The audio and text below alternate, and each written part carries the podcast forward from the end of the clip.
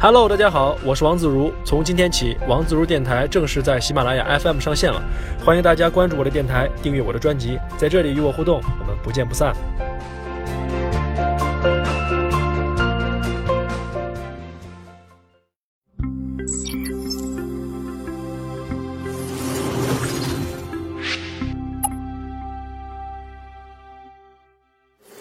Hello，大家好，又是一期科技相对论。最近几个月呢，中国人得了两个世界级的大奖，一个是中国的女药学家叫屠呦呦，因为研发出了青蒿素而获得了诺贝尔医学奖。因为这个药啊可以治疗疟疾啊，它能拯救这个亿万人的生命，尤其是呢是在这个非洲这样的欠发达地区，它是非常重要的。另外一个奖呢叫刘慈欣，《三体》啊，他获得了这个科幻领域里边的最高奖项，有点类似科幻领域里边的奥斯卡，叫做雨果奖。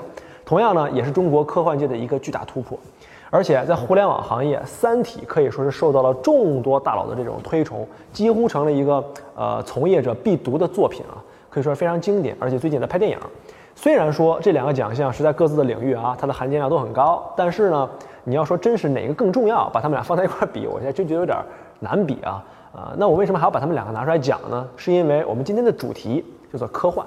OK，那么和科学技术呢，它的相关性呢，其实是非常之大的。我们今天就聊一聊科幻和黑科技。科幻作品呢，最大的魅力在于我们对于未来的那一种期待啊。比如说，你今天看这个科幻电影，你就会在想，哎，这里边什么什么东西，到哪一天才能真正实现呢？其实这也是大家看完科幻电影之后讨论最多的一个话题。那么过去呢，很多的科幻电影作品里面呢，确实很多的这个产品或者说使用的场景，在今天都已经实现了。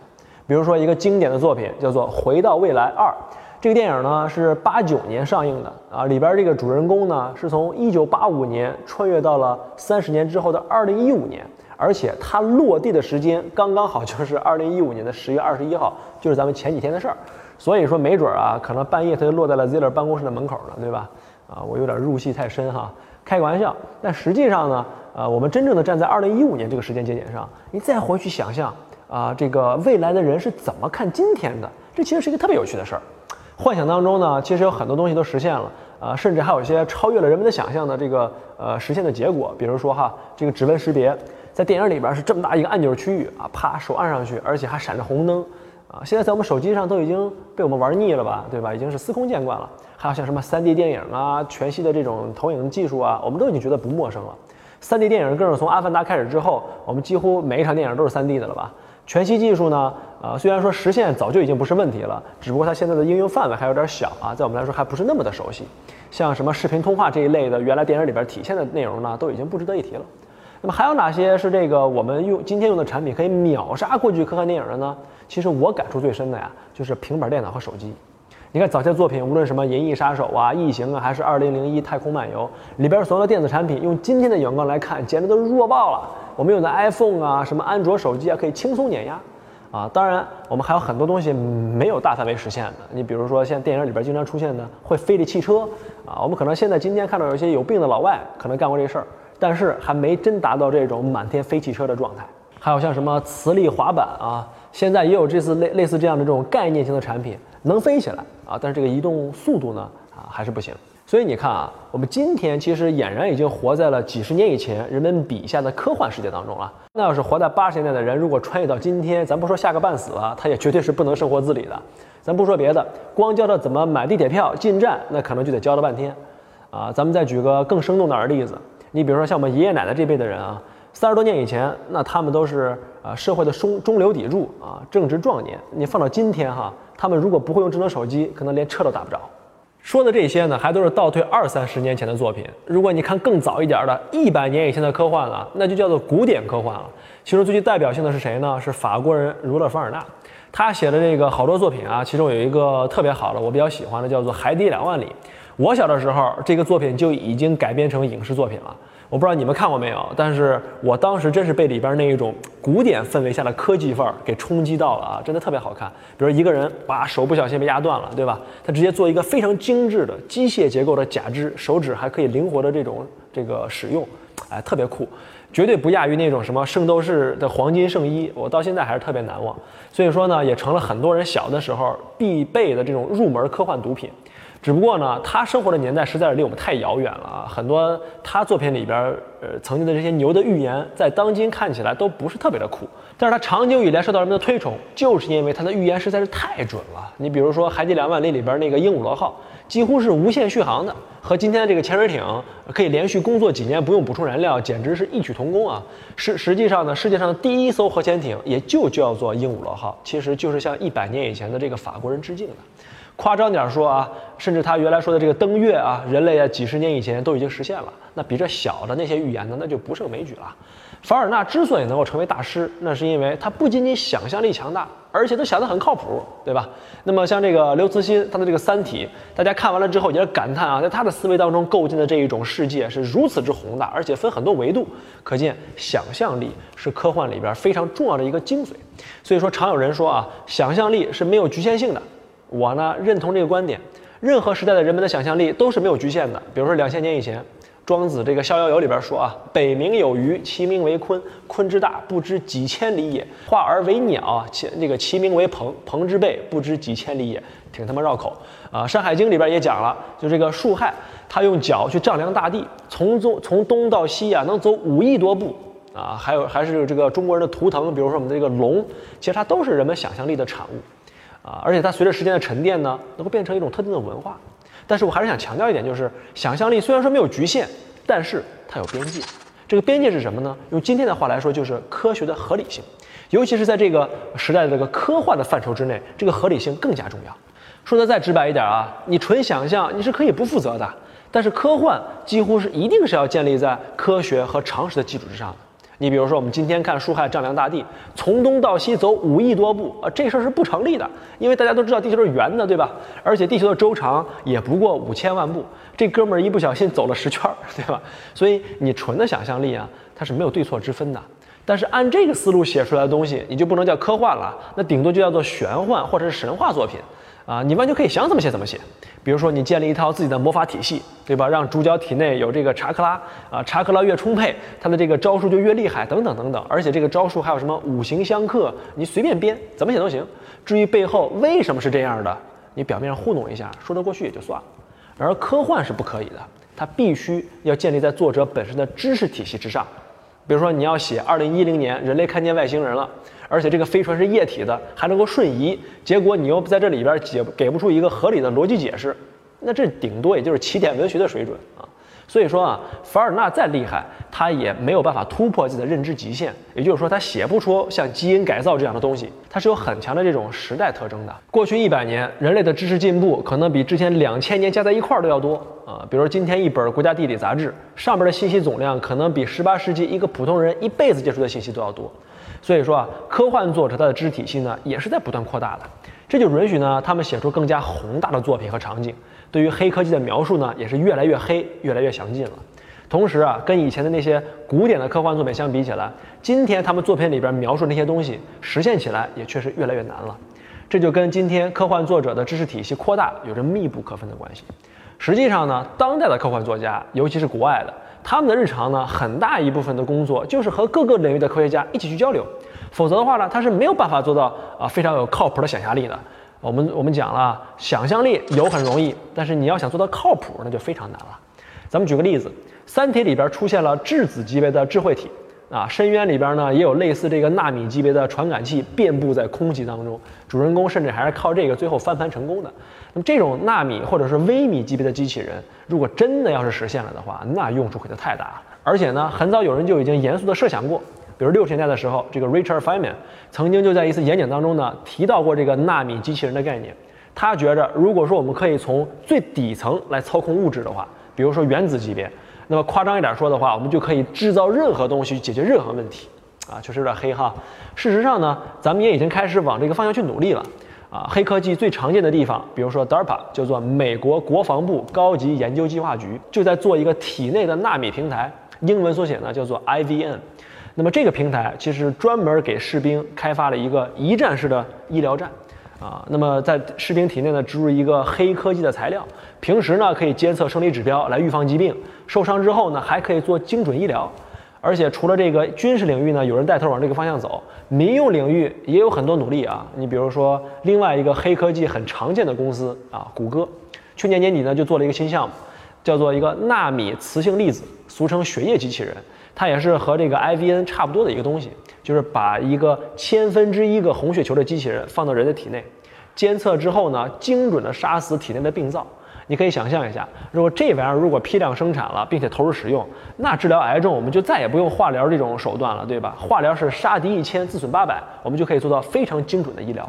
所以你看呢，这些东西，呃，确实是真的有人在研究这个方向，就证明科幻作者他们的想象力呢，实际上是有着很强的现实依据的，只不过他们是在作品当中做了合理的演绎。实际上，我们也不能光盯着那些科幻作品里边实现了的东西，还有很多东西是我们现在还没看见。但是在可预见的未来，它能够出现的这个几率呢，已经非常之大了，确定性很高了啊！我们来举几个例子，啊，来第一个例子呢，我就觉得特别带感，叫做机械外骨骼啊，这个很多国家都在做，还有这个汤姆克鲁斯前面，汤姆克鲁斯哈前面讲那个《明日边缘》里边都是主角穿上这种机械外骨骼，特别酷。这种东西呢，很多国家都在做。那么军事科技领域领最领先的这个美国，在这里边呢，也确实走得最快。现在有几个比较成熟的产品已经研发出来了啊。那么这种外骨骼呢，它是由各种各样的传感器啊、传动装置，还有这个控制器组成的，由这种高压的液压进行驱动啊。普通人如果带上这东西，有点感觉这个超级士兵的范儿哈，可以轻松举起两百斤的重物几百次都都不会觉得累，就有点我们这种挥手的感觉差不多，并且呢还可以徒手在钢板上打出个大坑。啊，你要再往后发展的话，没准这东西就能覆盖这个全身了，就变成机械战警了，或者是钢铁侠，对吧？那么可能以后我们可预见的啊，简化版的这种机械外骨骼可能也会进入到民用市场。没准二十年以后，你们家车如果爆胎了，啊，下车第一件事儿你就不是去找千斤顶，而是把这个机械臂直接穿上，徒手就可以检查，并且把车抬起来。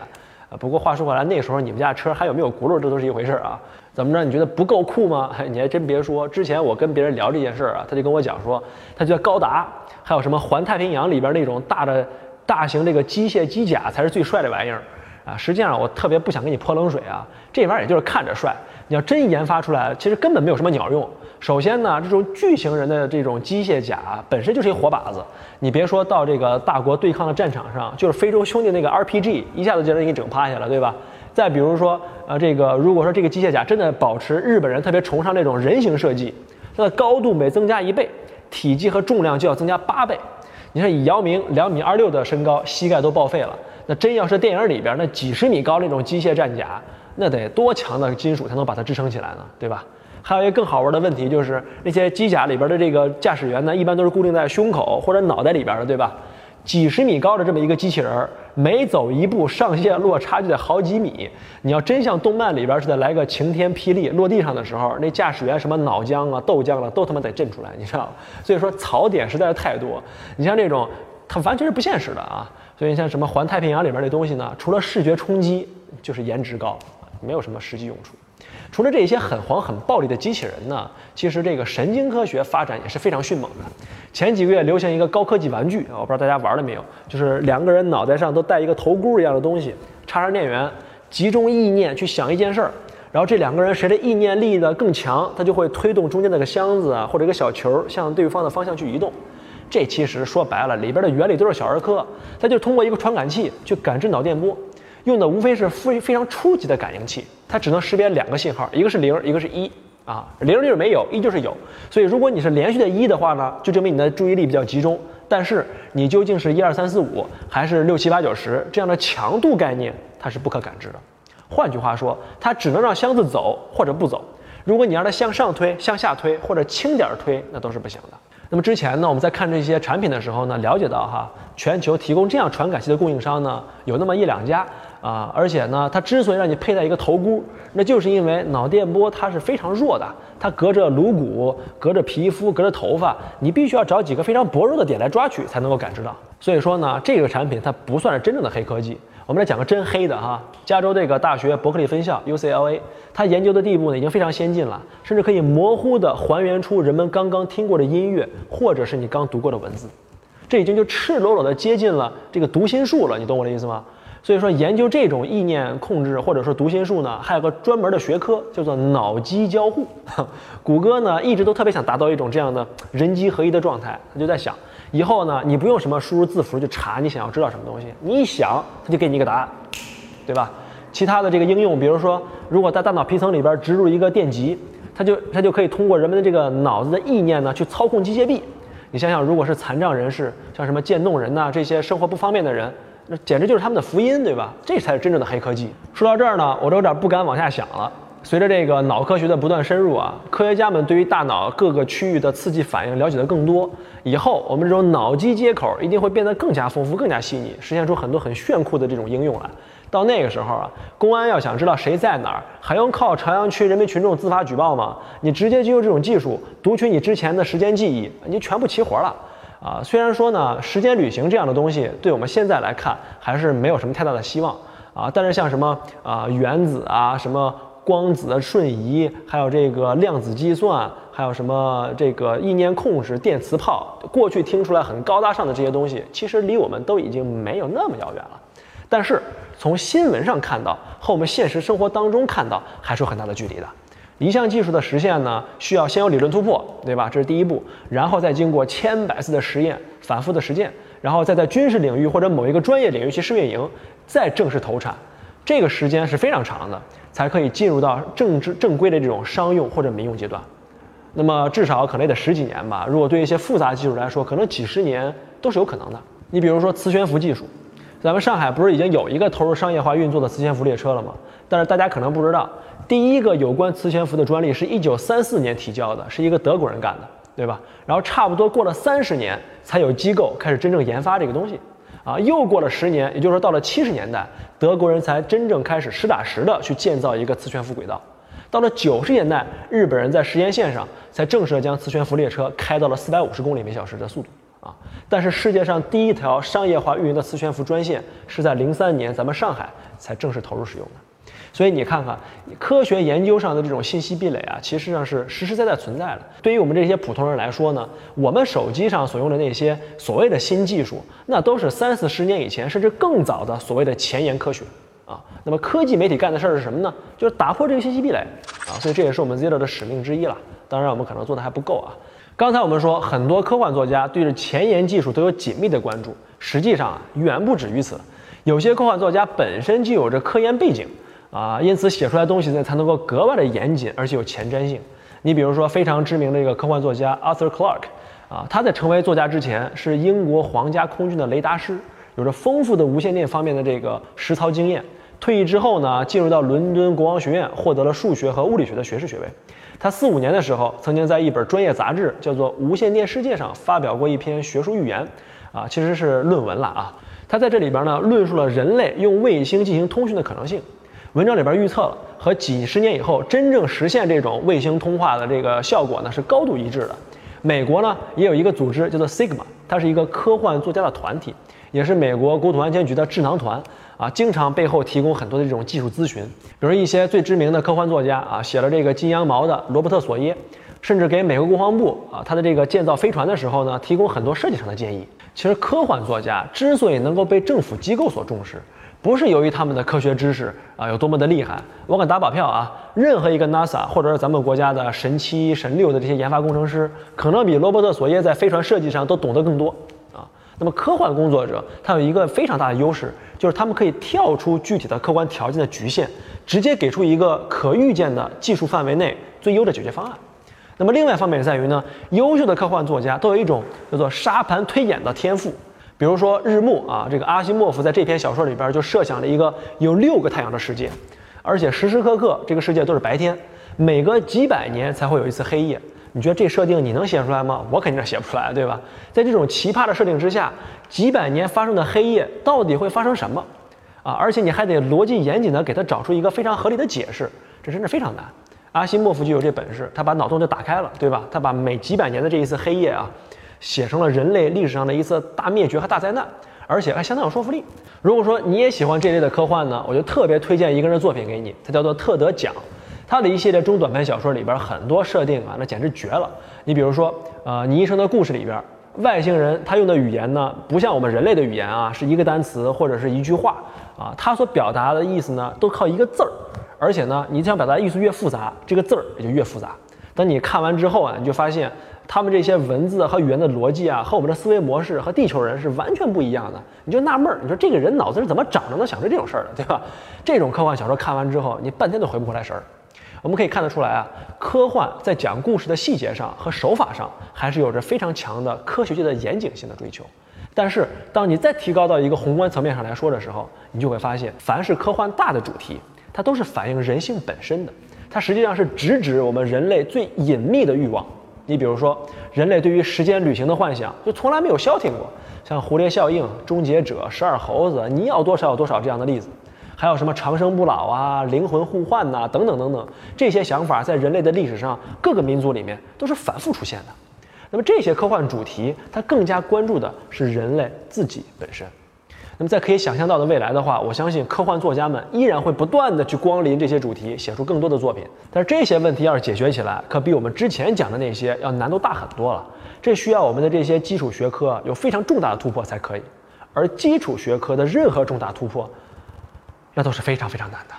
好，我们今天盘点了一下科幻作品当中出现的黑科技，已经实现的，还有那些实现路上的，还有那些可能永远都实现不了的东西啊。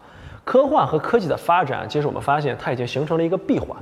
科幻显然会从科技的发展当中摄取素材和养分，而科幻最终也会给科研提出新的灵感。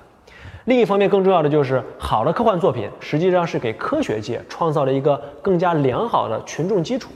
科幻作品当中包含着很多科普的元素，也可以激发读者对于未知和科学的兴趣。我想这可能是科幻最巨大的现实意义吧。那么回到现实生活当中呢，你会发现科技的进步，它虽然有自己绚烂的一面，但是也有它不那么振奋的一面。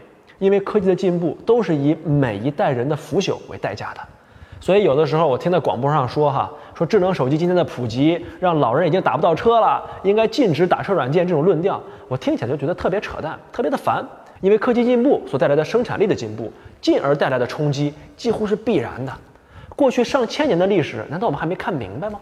但是解决问题的方式是通过社会资源的重组来达成的，而绝逼不是去扼杀新的生产力本身。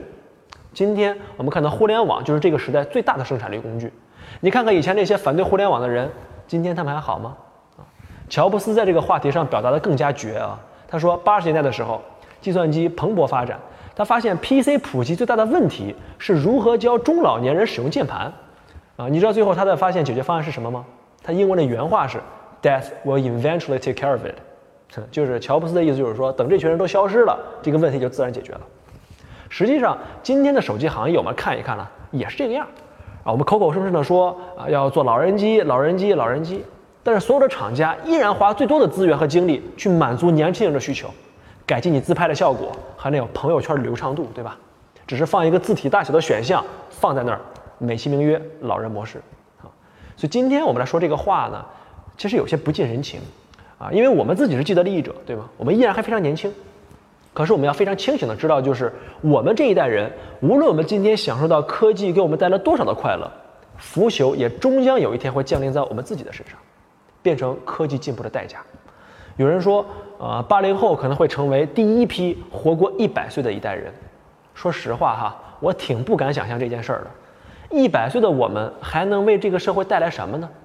那个时候，一群超过一百岁的八零后老妖精们，究竟是享受了科技带来进步的红利，还是一不小心的沦为了生产力进步的障碍呢？啊，我想到那个时候，可能我会更加倾向于选择变成 Chappie 这样的机器人吧。这期节目呢，我想用一个科幻短片来作为结尾。阿西莫夫在《最后的问题》这篇小说里边说，人类从不久的将来一直发展到时间的尽头，每一个时代都有人向超级智能体提出那个终极的问题。熵可以被逆转吗？从人类发展出人工智能，到人类占满了银河的每一个角落，最后人类已经抛弃了肉体的限制，融入到了集体意识。这个问题的答案一直都是资料不足，无可奉告。然而最后宇宙死寂之时，问题终于有了解答：全体人类和超级智能合一的存在。A.C. 说道：“要有光。”于是就有了光。如果未来有光的话，那么也一定是人性和科技的集合体吧。好了，这期的科技相对论呢就到这儿。欢迎大家登录 zero.com 查看更多科技相关的内容，也不要忘了扫描屏幕上方的二维码，关注我们的官方订阅号。我们下次再见。